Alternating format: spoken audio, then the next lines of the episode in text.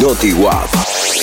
Con esto porque Facebook lanzó en Argentina y en otros 74 países Messenger Kids, una aplicación de mensajería diseñada para que los chicos menores de 13 años puedan contactarse con familiares y amigos, pero con el control de mayores responsables. Ellos podrán monitorear todos los intercambios realizados en esta plataforma. Deberá ser validadas desde la cuenta de Facebook de uno de los adultos. Las principales características, no posee anuncios y la descarga es gratis y dentro de la aplicación no se pueden hacer compras. Los padres son los que administran las cuentas de sus hijos a través del panel de control parental en Facebook. Posee video chat y mensajes tanto individuales como grupales. Tiene herramientas creativas para decorar fotos y videos, filtros, stickers y juegos apropiados para los más pequeños. Y lo bueno de todo esto es que posee el modo descanso que permite a los padres controlar los horarios en que los hijos pueden utilizar esta aplicación.